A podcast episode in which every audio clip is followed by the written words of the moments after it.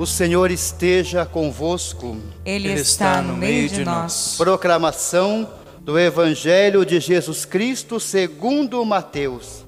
Glória a vós, Senhor. Naquele tempo, dirigindo-se para a sua terra, Jesus ensinava na sinagoga, de modo que ficavam admirados e diziam: De onde lhe vem essa sabedoria e esses milagres? Não é ele o filho do carpinteiro? Sua mãe não se chama Maria, e os seus irmãos não são Tiago, José, Simão e Judas? E suas irmãs não moram conosco? Então, de onde lhe vem tudo isso? E ficaram escandalizados por causa dele. Jesus, porém, disse: um profeta só não é estimado em sua própria pátria, em sua família. E Jesus não fez ali muitos milagres, porque eles não tinham fé. Palavra da salvação. Glória a vós, Senhor. Queridos irmãos, queridas irmãs, nós continuamos com as nossas catequeses neste tempo pascal tão especial e que será inesquecível para todos nós, e também neste dia de festa de São José Operário. Nós temos para a liturgia de hoje duas opções: a leitura do livro do Gênesis, o relato da criação, ou Colossenses 3, de 14 a 24 e eu quero me basear na primeira leitura de Colossenses, no capítulo 3, para conversar um pouquinho sobre o nosso ser igreja e de um modo especial, aproveitando que nós estamos aí no coração da sua casa, para a gente refletir um pouco sobre isso no dia em que nós celebramos o aniversário da nossa diocese e celebramos esta igreja tão viva em São José dos Campos. Nós, nesta carta aos Colossenses, temos alguns recados que valem para a igreja de todos os tempos, como toda a palavra de Deus, mas de um modo especial nas palavras de Colossenses 3, do versículo 14 e seguintes, temos coisas muito concretas que vale a pena nesse tempo de isolamento a gente pensar e repensar. O amor é o vínculo da perfeição, nos diz São Paulo. Nós podemos ter muitas virtudes, podemos ter muitos dons na vida da comunidade, mas tudo deve ter como um cinturão o amor. Como se cada virtude, como se cada dom fosse uma veste de cada membro da comunidade. Mas por cima dessas vestes nós temos que amarrar uma cinta temos que colocar um cordão, e esse cordão se chama amor. O amor tem que estar na base de tudo. Nós tantas vezes repetimos o que São João nos diz na sua primeira carta: Deus é amor. E esse amor que Deus é, tem que ser visto em nós, através de nós, na vida das nossas comunidades.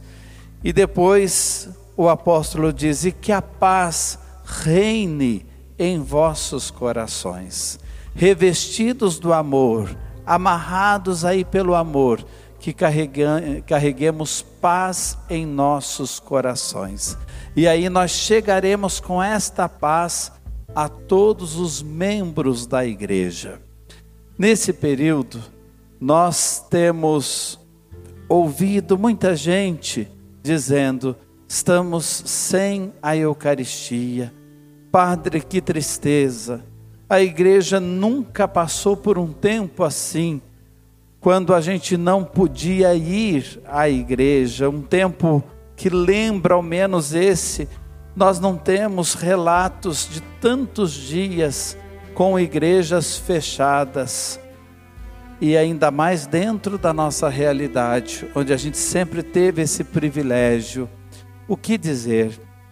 O bispo de Divinópolis, Dom José, ele diz o seguinte: a, a diocese dele e essa mensagem dele tem sido espalhada por todo o Brasil.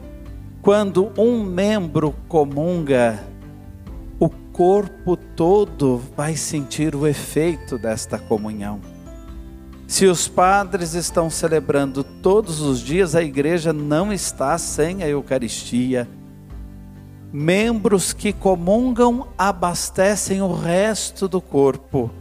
E é nesse mesmo sentido que o apóstolo diz: a paz que reina no coração de vocês se espalha por todo o corpo, porque aquilo que um membro do corpo recebe, vai chegar nos demais membros. Então vamos também fazer esta experiência de Eucaristia.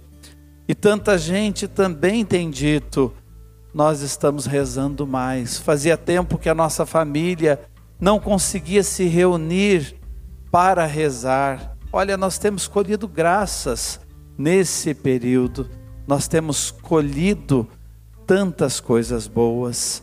E a carta aos Colossenses continua e em tudo dai graças, agradecei a Deus. Então, essa experiência que a gente está fazendo também é um momento de ação de graças. O mundo está parando, não dava para viver antes da quaresma, estamos vivenciando ainda uma quarentena.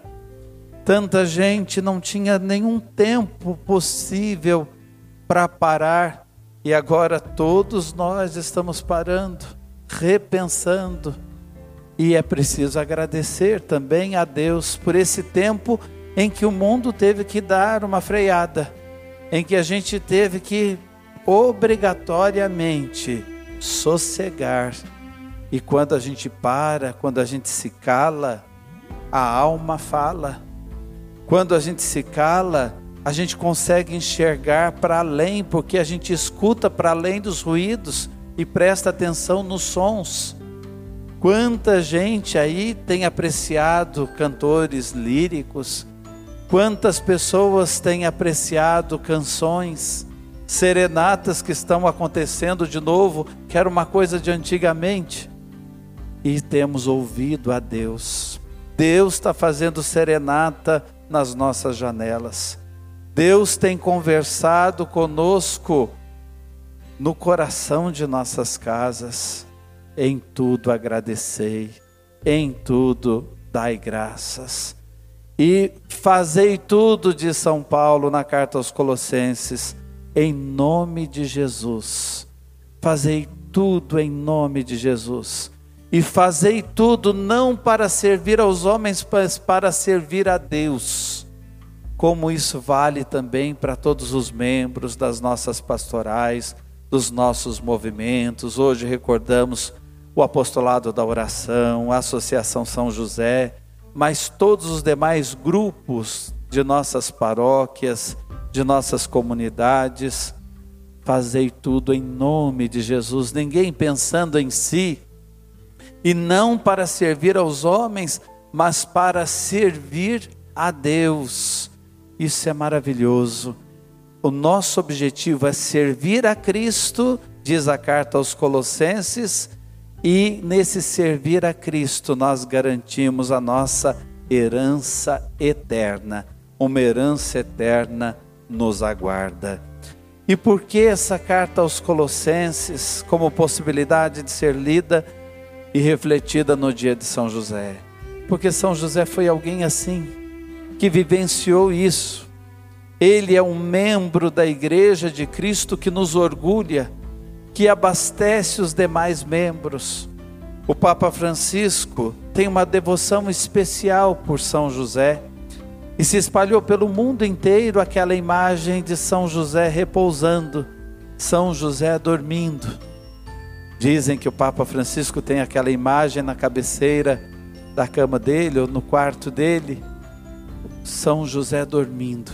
Um membro que obedeceu a Deus antes que aos homens, que serviu a Cristo e foi o guarda da luz, o vigia da luz, porque ele cuidou daquele que depois iria nos dizer: Eu sou a luz do mundo. E a gente pode dizer de São José, na verdade, ele nunca dormiu.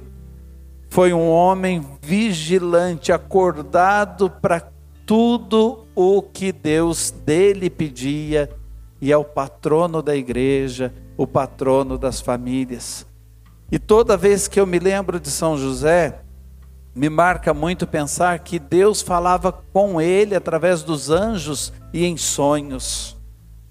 E hoje eu pedi o dia todo a intercessão de São José nesse sentido. Coloque anjos na nossa vida, interceda a Deus para que anjos estejam presentes, principalmente na vida das pessoas que estão mais desesperadas, mais angustiadas, mais amedrontadas, com respeito ao presente e ao futuro. Que Deus envie anjos na nossa vida, como enviou na vida de São José e que passemos a sonhar de novo, porque muita gente diz isso tudo está um pesadelo. Nós precisamos sonhar de novo.